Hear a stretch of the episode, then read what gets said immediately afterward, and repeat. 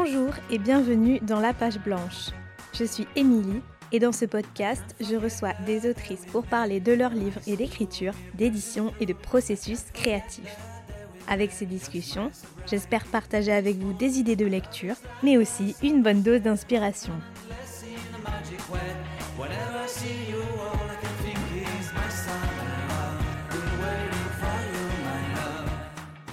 Aujourd'hui s'ouvre la nouvelle saison de la page blanche. Pour commencer cette année 2023, j'ai le plaisir de recevoir Émilie Guillaumin pour parler de son dernier roman, Petite dent, grand croc. Dans ce livre aux allures de thriller psychologique, nous suivons une femme qui, alors qu'elle s'apprête à écrire un roman, se retrouve peu à peu piégée dans le huis clos étouffant de son propre foyer. Entre violence psychologique, solitude profonde et paranoïa grandissante, le roman nous plonge dans la spirale et le vertige du quotidien, du couple et de la maternité. Dans cet épisode, on parle donc de temps à soi et des rapports tacites de domination au sein du couple et de charges maternelles invisibles. On aborde aussi l'importance de la fin dans un roman, du rapport entre pression et reconnaissance dans le travail d'autrice, et du processus lent de maturation du texte, mais aussi de la joie d'écrire.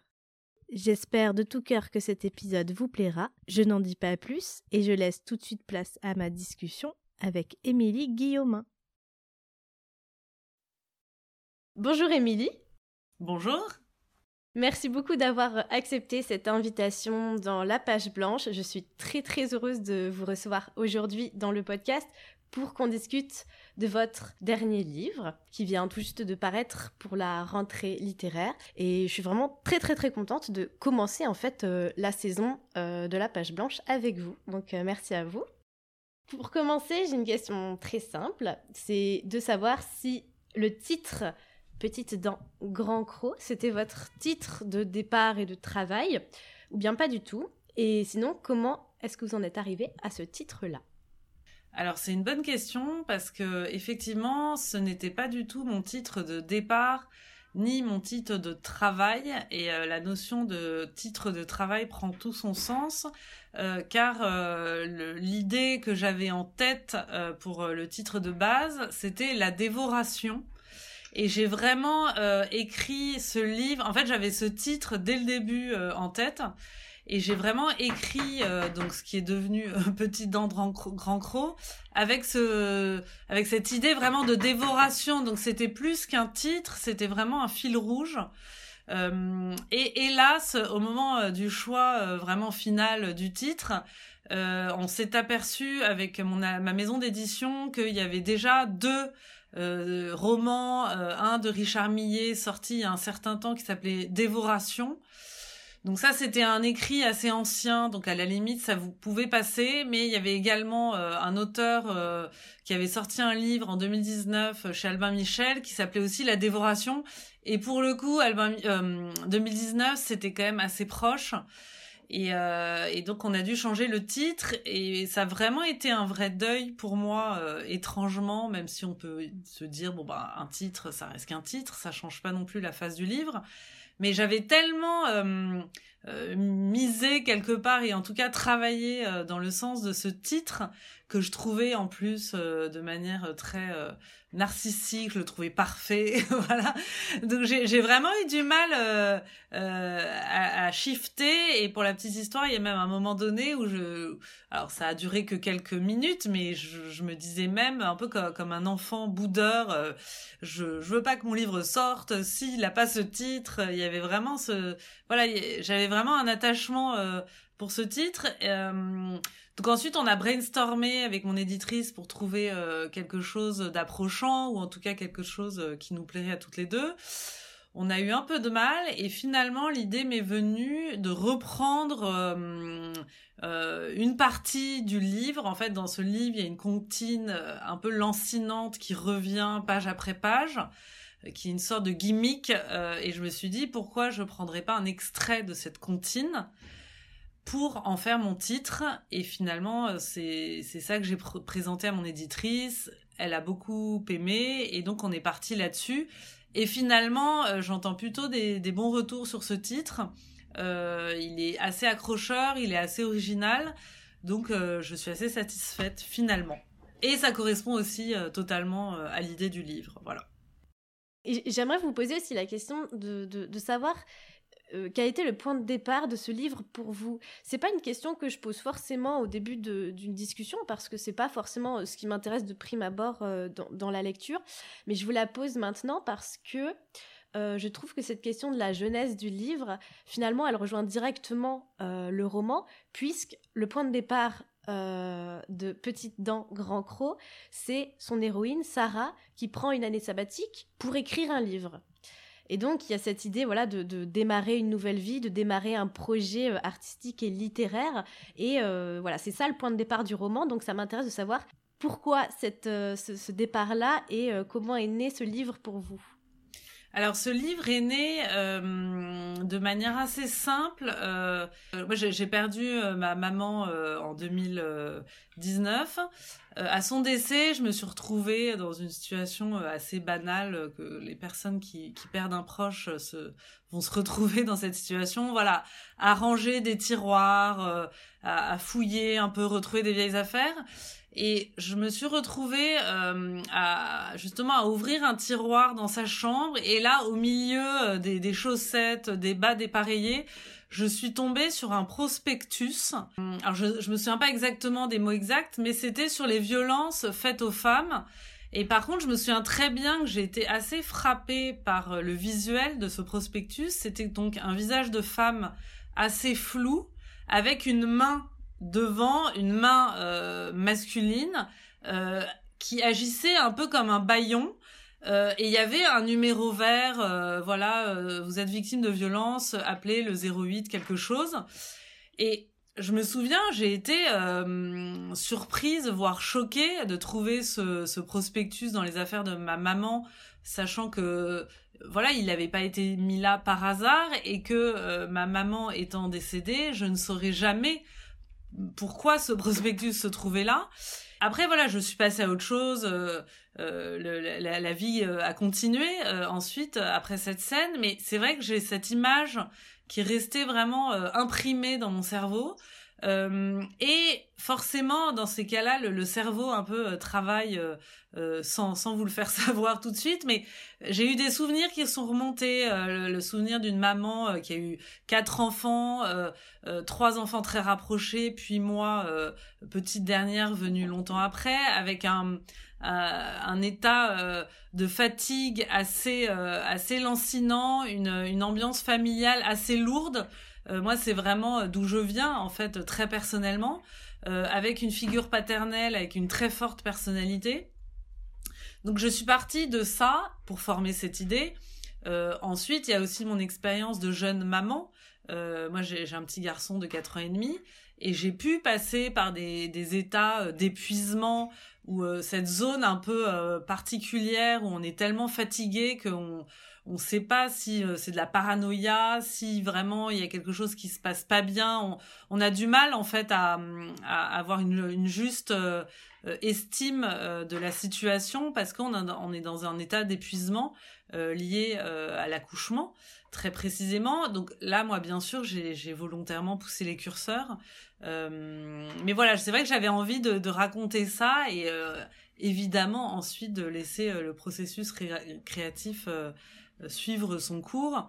Euh, après l'histoire de l'année sabbatique pour écrire un livre, alors moi c'est pas mon cas, par exemple je, travaille depuis toujours et j'essaie d'écrire, euh, enfin j'essaie, j'écris les week-ends, le soir, pendant les vacances, j'essaie de d'agencer ma vie de maman de et de, de professionnel dans une entreprise avec l'écriture, donc je n'ai jamais eu à faire ce choix de prendre une année sabbatique. Euh, mais finalement, j'ai choisi euh, euh, cela pour Sarah parce que je pense que c'est quelque chose dans, lesquels, dans lequel beaucoup de personnes peuvent se retrouver. Enfin, autour de moi, j'ai beaucoup de gens qui ont ce fantasme d'un jour d'arrêter, de prendre une année sabbatique pour avoir une vie peut-être plus créative. Là, il se trouve que c'est l'écriture, mais ça aurait pu être faire le tour du monde ou apprendre un nouveau métier. donc, j'avais vraiment envie de faire ça, voilà. Et ce qui est intéressant aussi dans l'idée de l'année sabbatique, c'est que euh, du coup, Sarah, une fois qu'elle euh, a arrêté de travailler et qu'elle se retrouve chez elle pour écrire, euh, elle se retrouve vraiment dans un huis clos qui est celui de son appartement et que sans le cadre sans la soupape d'un emploi dans lequel en plus elle était à l'aise et, où elle était bien, elle se retrouve vraiment coincée entre guillemets entre son mari et son fils cette espèce de flottement entre la domesticité, le fait d'être entre guillemets au foyer alors qu'en fait elle a un vrai projet et un vrai travail à accomplir, mais il y a vraiment cette, euh, ce huis clos qui se tisse petit à petit dans, à la fois dans la maison géographiquement, mais aussi euh, psychiquement dans l'idée du foyer, de ce que ça doit être un foyer avec un mari et, et un fils. Et c'est aussi à partir de là que vont se développer toutes ces, ces douleurs inexpliquées, ces migraines, euh, et, tous les mots qui commencent à, apparaître du moment où elle a arrêté de travailler. Oui, complètement. Complètement. Euh, je voulais vraiment euh, que finalement, il y a une espèce de flou au fur et à mesure des pages, et c'est un flou volontaire de ma part, c'est que on se demande à quel point finalement ce qui ne l'a elle, elle, euh, c'est quand même un personnage féminin qui a une fragilité de base. Euh, et finalement, ce qui la maintenait, c'était ce cadre professionnel. Et quelque part, ce choix de vouloir mener une vie plus créative, finalement, euh, c'est un choix presque masochiste. Et que le, du jour où elle fait ce choix, c'est comme si la mécanique bien huilée, tout ce qui fonctionnait bien, donc un mari, un enfant, un travail, tout d'un coup euh, tout, tout, euh, tout se détraque parce qu'elle fait ce choix qui est un mauvais choix. Alors que euh, c'est assez diabolique dans le sens où on peut c'est un choix qui a tout l'air du bon choix. Voilà, prendre une année sabbatique, s'épanouir, avoir plus de temps pour soi, peut-être aussi plus de temps pour sa famille. Et en fait, c'est ce qui cause sa perdition et c'est vraiment ça qui m'intéressait aussi de développer. Oui, j'ai trouvé que ça révélait quelque chose aussi de bah, du temps qu'on peut s'octroyer euh, à soi, euh, que ce soit donc pour l'écriture, pour un projet artistique ou n'importe quel autre euh, projet. Et peut-être a fortiori quand on est une femme, c'est qu'il y a toujours ce, ce choix à faire entre ses projets, ses ambitions personnelles et le foyer, le cadre, le mari, l'enfant. Et, dans le livre, à aucun moment l'entourage de Sarah va la soutenir dans son projet, à aucun moment elle est prise au sérieux pour ce qu'elle fait, on, la regarde de haut, parfois on se moque d'elle, euh, on le fait bien comprendre par des petites remarques ou des petites piques que bon, euh, c'est pas vraiment du travail ce qu'elle fait. Maintenant, elle a tout son temps libre, qu'elle a arrêté de travailler. Et ça dit en, creux aussi, j'ai l'impression qu'on a, on, on peut pas avoir vraiment cet espace à soi ou faire ce choix-là, ou qu'il y a toujours justement un choix. On peut pas concilier les choses. Euh, la société nous le permettra pas aussi facilement. et finalement, pour Sarah, l'écriture se dérobe assez vite aussi. Tout à fait. Euh, là, c'est vrai que c'est un une vision assez euh, assez noire en fait du couple que je fais parce que comme vous le dites, à aucun moment elle est soutenue et son entourage déjà c'est c'est quelqu'un de très seul. Elle vit une grande solitude et les rares personnes qui constituent son cercle familial et amical ne la soutiennent c'est pas qu'ils la soutiennent pas, c'est qu'effectivement, il y a une, forme de... Hum, ils ne se rendent pas compte ce que c'est exactement que ce choix pour elle. Euh, à quel point ça peut être un choix important parce que il est euh, caché derrière une forme de banalité finalement, comme je l'ai dit un petit peu plus tôt. Voilà, on prend une année sabbatique, euh, dans un an, elle reviendra à son travail. Finalement, on s'en fiche. Euh, et, c'est pas quelque chose qui est, qui est du tout mis en valeur. Et en fait, par cet exemple-là précis, j'avais vraiment envie effectivement d'illustrer les, les petites, euh, euh, voire les grandes violences qu'il peut y avoir euh, euh, dans un cadre domestique. Et hier, j'étais, je, je, participais au lancement du livre dans une librairie et j'expliquais que en réalité, on ne sait jamais et on ne saura jamais ce qu'il se passe dans les foyers, dans les familles, au sein d'un couple. Parce qu'on est tous euh, tributaires euh, du jeu, de la mondanité, on est tous en représentation.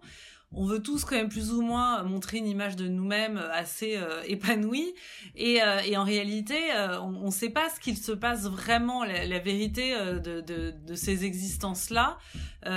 et pour moi, après c'est un point de vue assez personnel et peut-être pas très optimiste, mais je pense que les rapports humains sont empreints d'une grande violence et que euh, euh, le foyer, l'intimité conjugale peut vraiment être euh, le peut vraiment être une espèce de, berceau privilégié à cette violence. et, ce que je disais aussi, c'est que parfois le, bonheur au sein même d'un couple, le bonheur de l'un ne fait pas forcément le bonheur de l'autre. En réalité, il peut y avoir aussi des, ce que j'appelle des, petites mesquineries, euh, des, concurrences. Euh, et c'est vraiment ça que j'avais euh, envie d'illustrer, tout à fait. Oui, y a, je trouve qu'il y a une vraie description, une vraie analyse très fine de ce qui peut se jouer au sein d'un couple, ce rapport tacite de domination euh, mais, qui n'est pas forcément euh, euh, palpable ni à l'extérieur ni même d'un point de vue intérieur parce que par exemple le mari de Sarah c'est quelqu'un de, bien sous tout rapport en apparence un homme que tout le monde adore un très bon père un homme qui réussit qui n'est pas qui n'est pas foncièrement désagréable si l'on peut dire et en même temps qui est très ambivalent qui peut être parfois très dur euh, voire sournois. Et à travers le prisme de Sarah, on se rend bien compte de ses défauts à lui, de ses manquements, de son égoïsme, et donc de ce rapport de, domination qui, qui, s'installe, mais qui est avant tout, euh, qui avant tout psychologique, en fait. Complètement, oui, c'est, exactement euh, ce, qui se, ce qui se joue dans ce couple et qui, je pense, se joue dans pas mal de couples finalement.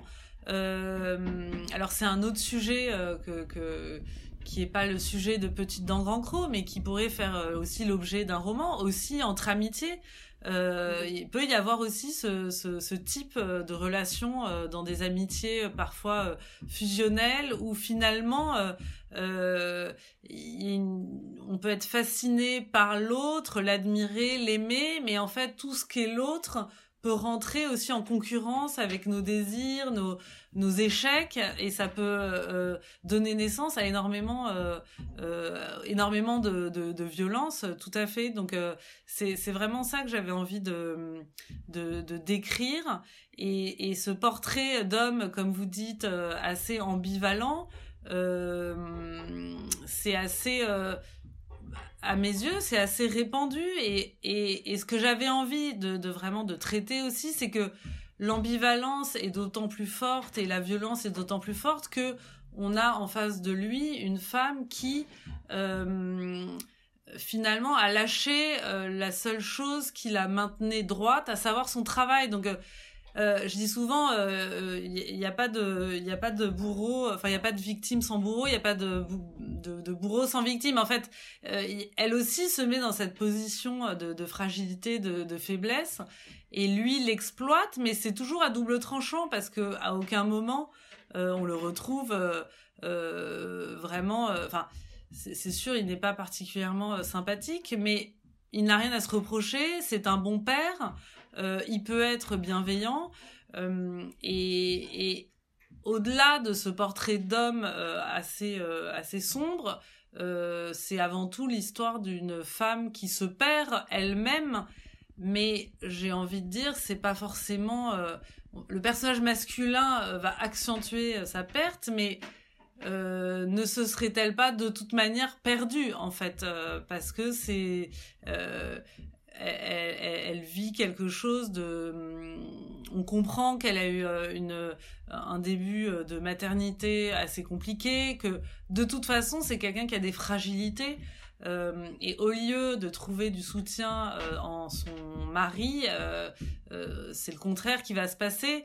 Et c'est là aussi que j'ai voulu décrire les, concurrences qu'il peut y avoir. C'est-à-dire que elle, au moment où elle décide de, de d'écrire ce livre, donc d'avoir une, une, espèce de d'épanouissement artistique et de se donner euh, du temps pour elle, une forme de liberté, c'est le moment où lui, professionnellement, commence à exploser de manière très positive, il, il, se passe plein de choses bien dans sa vie, et c'est comme si sous le même foyer, il pouvait pas y avoir deux personnes euh, entre guillemets qui, qui pensent à elle et que mm. la femme devait s'effacer finalement parce que ce qui joue aussi c'est euh, l'aspect financier. Concrètement celui qui, nourrit la famille du coup c'est lui.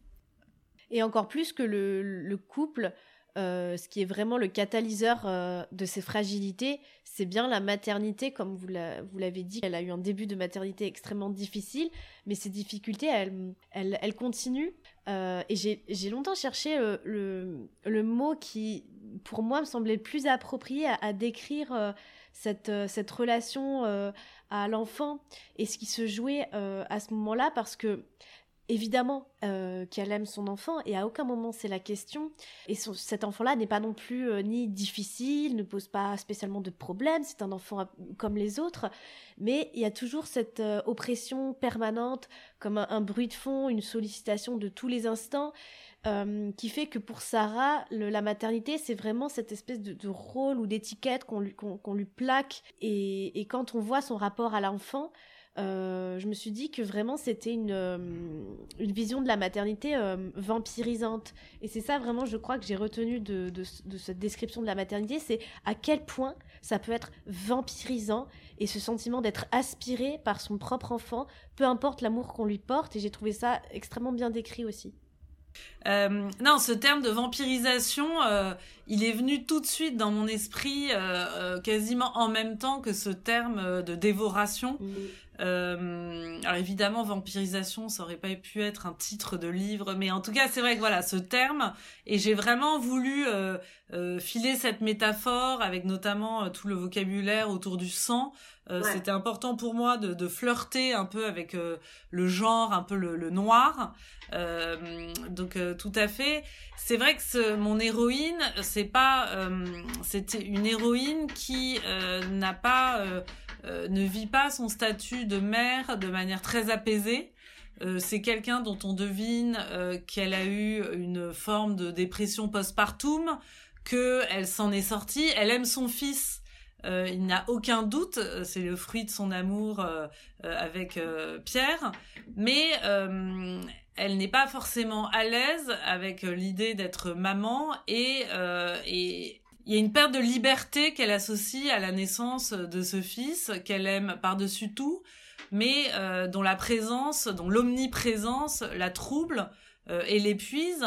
Et c'est d'autant plus accentué qu'effectivement, père et fils forment un duo euh, assez euh, exclusif, dont elle, qui, dont, la vie euh, s'échappe peu à peu, se sent forcément exclue. Tout à fait. C'est vrai que j'avais à cœur d'aborder aussi ce sujet-là. De, en fait, c'est des sujets, tout se recoupe, tout est assez lié. on parle beaucoup de charge mentale, de. C'est vrai que j'avais beaucoup, j'avais envie aussi d'aborder ces sujets-là et que en fait, c'est quelque part Sarah Barry pour moi c'est une c'est une héroïne assez universelle en fait. C'est toutes les femmes euh, qui euh, toutes les femmes pour moi à un moment donné se font vampiriser euh, toutes les mères se font dévorer. En fait c'est c'est c'est ce que j'ai voulu illustrer dans dans ce livre. Oui, et quand bien même tous les curseurs seraient poussés au maximum, comme vous disiez tout à l'heure, je trouve que à aucun moment on a l'impression d'une forme d'exagération de sa part. Et je trouve ça très très fin d'avoir réussi à faire en sorte que ce personnage puisse justement euh, être assez universel. Et je pense qu'effectivement euh, beaucoup de personnes et beaucoup de femmes peuvent s'y identifier ne serait-ce qu'à un moment donné euh, de, leur vie. Quel que soit le rapport justement au foyer au couple ou à la maternité il y a quelque chose euh, de, presque soulageant à lire ça, même si euh, dans le cas de Sarah, malheureusement, ça, ça va assez loin. Oui, alors c'est très rassurant ce que vous me dites parce que c'est vrai quand j'ai écrit ce livre qui en plus est très euh, très différent du précédent et c'était quand même un pari de, de tout de suite après publier Petite dent grand croc. mais finalement, parce qu'il y a, très peu de, de, lumière en fait qui, qui perce dans, dans, dans ce livre, si ce n'est une, et, je, ça rejoint ce que vous dites, je pense que c'est quelque chose qui peut euh, vraiment décomplexer de nombreuses femmes, euh, dans le sens où, comme il y a ce, cette espèce de jeu à vif, sans filtre, traversé d'une extrême violence, en fait, je pense que beaucoup de femmes qui n'osent pas s'avouer, qui n'osent pas raconter ou qui se mentent tout simplement, vont tout d'un coup se dire mais en fait je ne suis pas seule à, être seule entre guillemets. Je ne suis pas seule à, avoir euh, euh, euh, traversé ce genre de phase dans ma vie très compliquée. Et en plus c'est des phases souvent qui sont très difficiles à partager. C'est après coup on met des mots dessus mais finalement sur le moment c'est difficile à partager dans le cas précis, quand on vient d'accoucher, c'est compliqué de dire ah mais non en fait euh, c'est horrible, je me sens très mal, euh, je, je me sens pas du tout euh, épanouie comme je devrais l'être. Euh, ça c'est pour l'aspect maternité, mais même en tant qu'épouse, je pense que des petites humiliations, des, des petites violences, on en subit toutes. Elles sont pas forcément graves. Faut pas faire entre guillemets un drame de tout en fait, parce que nous-mêmes aussi euh, enfin, je pense qu'on peut tous être euh, des bourreaux quelque part. Mais de le voir là, écrit noir sur blanc, sans filtre, euh, peut effectivement leur rassurer, je sais pas, mais je pense que beaucoup de femmes, et même des femmes qui ne sont pas mères, d'ailleurs on me l'a déjà dit, même des, des, femmes qui sont pas forcément mamans, se m'ont dit voilà ça je l'ai vécu à un moment en fait. Je me je me sens vraiment en, en phase avec ce personnage euh, euh, féminin voilà. Tout à l'heure vous parliez de, du fait de flirter avec le genre du noir et, et moi-même j'ai mentionné euh, le, le, terme de huis clos et c'est vrai que en plus du huis clos il y a effectivement cette vraie tension euh, dramatique qui, monte euh, au fil des pages du livre, mais qui est plus qu'une tension dramatique, c'est un vrai sentiment de malaise grandissant et dont on ne comprend pas euh, très bien l'origine ni où ce, ce malaise-là va nous mener. Et ce sentiment-là, ça m'a vraiment fait penser au, roman de Laura Kaczynski, par exemple, où on retrouve vraiment cette espèce de bah, d'inquiétante étrangeté, de malaise presque glauque, et qui aboutit euh, souvent à un twist final ou à une fin qu'on n'avait pas du tout anticipé. Et c'est quelque chose que j'ai beaucoup apprécié dans ce, dans ce texte-là, euh, de, le faire comme ça, euh, flirter avec le genre un peu du, du thriller psychologique. en fait, ça, c'est venu un peu. C'était pas forcément mon idée de base. Mon idée, en revanche, et, c'est vrai que ça, c'est ma manière euh, d'écrire, euh, enfin en tout cas l'embuscade, j'ai essayé de le mener euh, de cette même manière. Pour moi, c'est important qu'il y ait de la tension dans l'écriture. donc ça rejoint un peu votre votre terme, votre expression thriller psychologique. C'est vrai que pour moi, c'est important de manière d'abord tout à fait égoïste. Quand j'écris, même moi, j'ai besoin qu'il y ait une forme de tension, une forme de suspense, parce que même si je suis euh, entre guillemets le démurge, c'est moi qui décide tout. Euh, c'est important aussi en tant que créateur d'être euh, soi-même excité, voilà, d'être dans une espèce de démarche assez fiévreuse, parce qu'il y a que comme ça qu'on va aussi la, la, transmettre au lecteur. Donc oui, j'avais vraiment cette volonté de, de flirter presque même parfois avec le fantastique, sans pour autant à aucun moment on est vraiment dans du fantastique. Tout est très réel. Euh, et je sans dévoiler euh, ce qui se passe euh, à la fin c'est c'est tout à fait réel enfin ça je me suis inspirée de, de vraiment de d'un fait divers tout à fait réel on est dans un dans une histoire domestique tout à fait réaliste et qui qui aurait pu se passer comme ça mais le fait de mettre un peu de, de c'est la manière dont c'est traité on, peut avoir parfois l'impression effectivement de de, de, fantastique, de, Oui, tout à fait. Et du coup, pour vous, quels étaient les enjeux d'écriture concernant la fin du roman? Et je me permets de poser la question euh, sans qu'on ait besoin absolument, évidemment, ni de dévoiler la fin, ni même d'en poser le contexte, parce que je pense que c'est une question euh, euh, même d'ordre général de savoir est-ce que c'est important quand on écrit de connaître la fin d'un texte et comment ça se passe pour vous dans ce cas-là? Alors pour Petit Dent Grand Croc, j'avais déjà bien en tête ma fin dès le début. Je savais qu'elle allait être, l'issue du roman. Et c'était important, tout comme pour l'embuscade, de tenter de faire une fin surprenante qui surprennent le lecteur. Et c'est vrai que moi j'ai des souvenirs, alors j'ai pas d'exemple précis, euh, mais j'ai des souvenirs de lecture et d'ailleurs plus de films où en fait on arrive à la fin du film, il y a une espèce de twist ou de révélation où et tout d'un coup en fait ça remet en question tout ce que vous avez vu pendant une heure et demie avant et tout d'un coup vous revoyez dans votre tête les scènes du film à la lumière de, euh, de, de, ce qui s'est passé à la fin et en fait, c'est des films, euh, c'est des poupées russes pour moi, et c'est ultra riche. Et, euh, et c'est pas c'est pas simple à faire, mais euh, j'aimerais y arriver, et c'est ce que j'ai essayé de faire euh, avec Petite dans Grand Croc. Après, je je sais pas si j'y arriverai à chaque fois, mais il faut pas que ça devienne non plus une forme de de tic d'écriture, vous voyez ce que je veux dire, ou de de quelque chose, forme de, de système qui marche bien, donc on l'applique à chaque fois. Euh, je, je, ce serait trop dommage. Euh, mais c'est vrai que euh, c'est quelque chose qui me plaît à titre personnel. Donc, donc forcément, j'ai eu envie de le, de le transmettre, tout à fait. bah, ça me fait rire parce que quand j'ai terminé moi-même le roman, je pense que j'étais tellement interloquée que j'ai paniqué. J'ai même recommencé le livre en me disant qu'est-ce qu'il s'est passé? Et, j'ai cherché ensuite dans le livre si j'avais manqué quelque chose ou s'il y avait un indice que j'aurais pu euh, trouver pour, euh, pour éclairer un peu plus euh, cette fin. Et, c'est très rare ce sentiment, je trouve, en littérature et c'est assez, assez plaisant, assez jouissif. Donc voilà, ça, ça recoupe un petit peu ce que vous dites sur, sur cette idée de, de, travailler la fin et, de, vouloir ensuite relire le texte à la lumière de ce qu'on sait déjà. En tout cas, ça fonctionne extrêmement bien.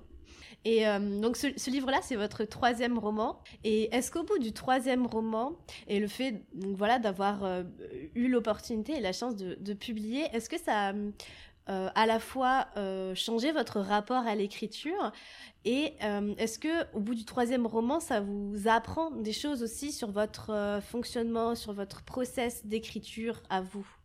Oui, alors effectivement, euh, alors à la fois trois romans c'est beaucoup et en fait c'est rien.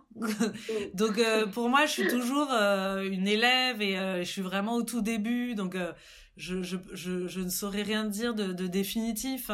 Mais là tout de suite spontanément intuitivement je dirais que j'ai vraiment appris appris avec l'embuscade puis avec Petite dent grand croc à écrire de manière assez structurée, de faire des plans assez poussés euh, ce que je ne faisais pas avant. Avant, j'écrivais un peu au fil de la plume et, et finalement, je me perdais un peu. C'était pas toujours très. Euh, je perdais beaucoup de temps et, euh, et c'était pas forcément très intelligent. Je n'arrivais pas à des histoires très construites et tout simplement à des histoires publiables. je mets un peu à part mon premier roman car même si c'est un roman, c'est quand même un roman assez autobiographique qui se rapproche quand même plus, plus du, du récit. Donc bon bah quand on parle de soi, c'est vrai que c'est plus facile de pas faire de plan entre, guillemets. Euh, donc c'est vrai que ça, j'ai vraiment changé mon fusil d'épaule et je pense qu'à l'avenir, euh, je continuerai à écrire de cette manière avec des plans assez structurés parce qu'en fait c'est rassurant tout simplement et on, est plus efficace. Euh, et on évite le fameux vertige de la page blanche. et il y a un côté très artisanal du coup de l'écriture qui me plaît beaucoup. Euh, parce que voilà, on a son plan, donc en fait on suit son plan. Il n'y a pas ce moment de de totale euh, perdition, zut, qu'est-ce que je vais écrire? Ben non, en fait, euh, c'est très scolaire et ça désacralise un petit peu aussi le processus créatif et ça ça me convient moi personnellement. Je pense qu'il y a d'autres auteurs, d'autres autrices qui fonctionnent différemment et peut-être qu'en prenant de la bouteille, peut-être qu'on peut se permettre d'être un peu plus au fil de la plume. Euh, moi, c'est pas mon cas. Euh, ça, c'est pour la manière d'écrire. Ensuite, c'est vrai que euh, avant d'être publié euh, et avant d'avoir une forme voilà, c'est vrai que l'embuscade, il y a une, il y a une forme de reconnaissance. On l'a un peu vu. Euh, avant, j'avais pas de pression entre guillemets parce que concrètement, personne me lisait, donc tout était bon à prendre. Maintenant, c'est vrai que je rentre dans une démarche un peu moins innocente où l'embuscade ayant eu euh, ayant été un succès forcément après on se met la pression on ne veut pas décevoir moi ça c'est vraiment un mot phare chez moi c'est que je veux pas décevoir et donc pour petite dent grand croc j'étais extrêmement angoissé de, la réception qu'il aurait, d'autant plus qu'il est très différent. C'est deux romans qui n'ont rien à voir.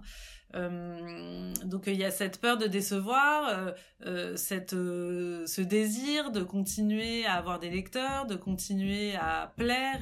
Et, c'est vrai quand on reçoit des messages de gens qui vous disent merci pour ce livre, on a adoré, bah c'est vrai que tout d'un coup on se dit bon c'est aussi pour ça que j'écris en fait. Euh, donc euh, dans l'aspect négatif, c'est vrai qu'il y a une petite perte d'innocence, mais en fait il y a un énorme gain à côté qui est euh, voilà, je suis en train de réaliser un rêve et une ambition d'enfant. Donc bah voilà, il y, a un, petit prix à payer, mais finalement j'ai envie de le payer entre guillemets cette perte d'innocence. mais ça demande aussi une exigence parce que Là, par exemple, je suis déjà en train de penser à mon quatrième livre et je me dis, bon, euh, va falloir assurer, comme on dit. Donc voilà. Et, euh, et, au quotidien, comment est-ce que s'insère euh, le travail de l'écriture, puisque justement vous travaillez, euh, vous avez votre vie euh, professionnelle, votre vie familiale, votre vie de mère. Euh, comment est-ce que, est-ce que vous écrivez? Est-ce que vous avez une discipline, une forme de régularité, ou est-ce que vous écrivez par phase? Est-ce que vous avez un fonctionnement particulier pour justement faire en sorte que tout s'imbrique à peu près bien? Alors c'est pas toujours simple, euh, je ne le cache pas. c'est pas du tout simple. Euh, pour le moment, j'ai surtout écrit par phase. Donc euh, par exemple, si j'ai un roman que je souhaite écrire, en fait, je travaille, j'ai un travail qui me permet de, m'absenter parfois, donc ça me, donne des, voilà, des plages de temps où je peux écrire. Après, c'est vrai que c'est source de frustration parce que euh, c'est vrai que je me réalise vraiment pleinement dans l'écriture. C'est quelque chose, euh, quand j'écris vraiment concrètement, quand je suis devant mon ordinateur à écrire, euh, c'est quelque chose qui me comble totalement de joie. Enfin, dit comme ça, c'est un peu, ça fait un petit peu extrême, mais c'est vrai que c'est une, grande source de bonheur. Et euh, du coup, quand j'écris pas, euh, peut y avoir, même si euh, euh, mon fils me comble, mon mari me comble, j'ai mon travail, j'ai une vie amicale, c'est vrai que parfois euh, ça me manque et, et me manque ces moments justement de solitude et d'écriture. Et il faut apprendre aussi à, à gérer cette frustration pour ne pas la faire peser à son entourage, ce qui n'est pas toujours facile. Et aussi se faire confiance, à savoir que Là, je l'ai appris, mais très récemment, ce n'est pas parce que je n'écris pas qu'en réalité, je ne travaille pas. Je sais pas si c'est clair, c'est-à-dire que c'est pas parce que je suis pas devant mon ordinateur ou à prendre des notes qu'en réalité, mon cerveau ne, ne marche pas à toute allure, à chercher des histoires, à, à, à prendre des notes mentales, et que finalement, tout ce temps que je crois perdu à ne pas écrire, va peut-être être restitué euh, peut-être qu'un an plus tard euh, hélas parce que en plus je suis quelqu'un de très impatient mais en final ce sera pas vraiment du temps perdu parce que j'aurai travaillé euh, contre moi entre enfin entre guillemets sans le savoir plutôt c'est l'expression exacte et je restituerai tout ce tout ce à quoi j'aurais pensé de manière peut-être plus efficace plutôt que en fait écrire laborieusement tous les jours alors que si ça se trouve, euh, euh, c'est pas forcément, euh, euh c'est pas forcément euh, ça que vous avez envie d'écrire, et c'est pas parce que vous écrivez que ce que vous écrivez est intéressant. Il faut savoir aussi parfois laisser du temps sans écriture, à laisser mûrir des idées, et et ça peut être assez fertile finalement. Mais il faut le, faut se connaître en fait c'est pas euh, tout ça ne m'est pas venu euh, du tout naturellement et spontanément. Oui, puis ça permet de relativiser euh, tout simplement le fait que parfois on n'a juste pas le temps d'écrire, mais qu'effectivement ce n'est pas forcément du temps perdu non plus. Et ça, ça fait du bien de casser cette image de pour écrire, il faut écrire, s'asseoir sur sa chaise et écrire pendant quatre heures d'affilée. Mais c'est très dur et, et, en plus moi j'ai vachement ce côté je suis très euh, j'ai un côté hyperactif et, euh, et j'adore travailler. Enfin c'est vrai que je je m'épanouis pleinement dans le travail. J'ai beaucoup de mal avec les vacances les week-ends. C'est ça me fait pas du bien en fait. Et euh, et, euh, et du coup c'est vrai que c'est pour moi c'est vraiment dur. C'est il y a il y a un vrai challenge euh, pour moi de ce côté là Sauf que hum, j'apprends à le, comme je le disais, à l'apprivoiser parce que finalement, écrire pour écrire, ça n'a pas non plus de sens euh, et que être volontariste à tout prix, euh, on peut aussi écrire des centaines de pages impubliables et, inintéressantes et que finalement, euh, en fait, moi, j'ai pu avoir ces, ces moments aussi de me dire, mais Émilie, tu dis que tu vas être écrivain, mais en fait t'écris pas là euh, euh, ce truc aussi très euh, très culpabilisant et très dur envers soi-même. Et ça, j'apprends un peu à me dire non mais calme-toi. en fait, on peut pas écrire tout le temps, ce n'est pas possible. tu as un travail, tu as un mari, tu as un enfant oui, tu aimes la solitude, oui, tu aimes l'écriture, mais tu ne peux pas nier euh, ton statut euh, de femme euh, vivant dans ce monde contemporain qui fait que c'est pas, ça n'est pas possible. Ou alors c'est un choix, mais au final c'est un choix presque de d'ermite qui, je sais pas si c'est quelque chose de très épanouissant. En tout cas, ça n'est pas. Je, je pense pas que ça le serait pour moi, en tout cas en ce moment. J'en arrive déjà malheureusement à ma dernière question c'est de savoir si vous avez déjà été confronté à la page blanche. Alors vous avez dit plusieurs choses à propos de page blanche et peut-être plusieurs éléments de réponse, mais du coup j'aimerais savoir si euh, vous avez pu vivre des moments de page blanche, qu'ils soient euh, quotidiens, on va dire, ou plutôt sur de longues périodes, ou pendant peut-être des semaines ou des mois, l'écriture ne venait plus et qu'il n'y avait plus rien. Est-ce que vous avez déjà vécu ce genre de page blanche-là? Alors, euh, pour Petit Dents, Grand Croc, non pas du tout. Euh, donc il n'y a pas du tout eu ça. Euh, l'embuscade davantage parce que euh, j'ai écrit une première version du livre alors que j'étais à quelques j'étais à 3 4 mois de grossesse et les mois allant arrivant au sixième, septième, huitième mois, on va dire que mes cellules grises commençaient à migrer vers mon ventre et que j'avais vraiment une c'est vrai, on le dit parfois, mais, euh, mais moi, c'est vraiment ce qui s'est passé. Je, je n'étais plus capable d'écrire. Enfin, il y a vraiment ce moment où, pour parler très, euh, très vulgairement, euh, je, je, suis devenue bête, en fait. Je, c'est pas exactement ça, mais je, je comprenais plus rien de ce que je voulais écrire. Donc là, c'était presque une page blanche physiologique, en fait, que mon état ne, rendait pas possible l'écriture. Je pense que ce qui me fait plus peur que la page blanche, c'est plutôt de pas avoir de bonnes idées c'est encore en amont de la page blanche. C'est que euh, un bon livre, c'est avant tout une bonne idée et euh, il faut développer son imaginaire. Et ça n'est pas si évident. C'est pour moi, c'est là où est le vrai challenge.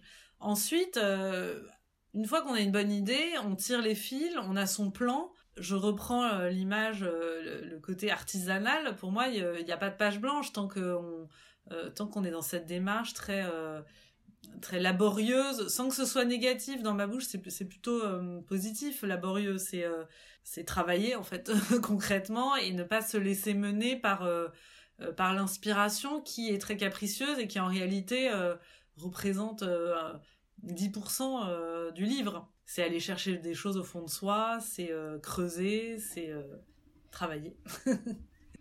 Eh ben, merci beaucoup, Émilie. Euh, j'espère qu'on aura donné envie de lire votre livre, qui, euh, que je recommande euh, chaudement parce qu'il est vraiment brillant et on ne peut plus le lâcher quand on est rentré dedans. Donc, merci beaucoup pour cette discussion passionnante. Bah, merci beaucoup à vous de m'avoir posé vos questions intéressantes, en tout cas.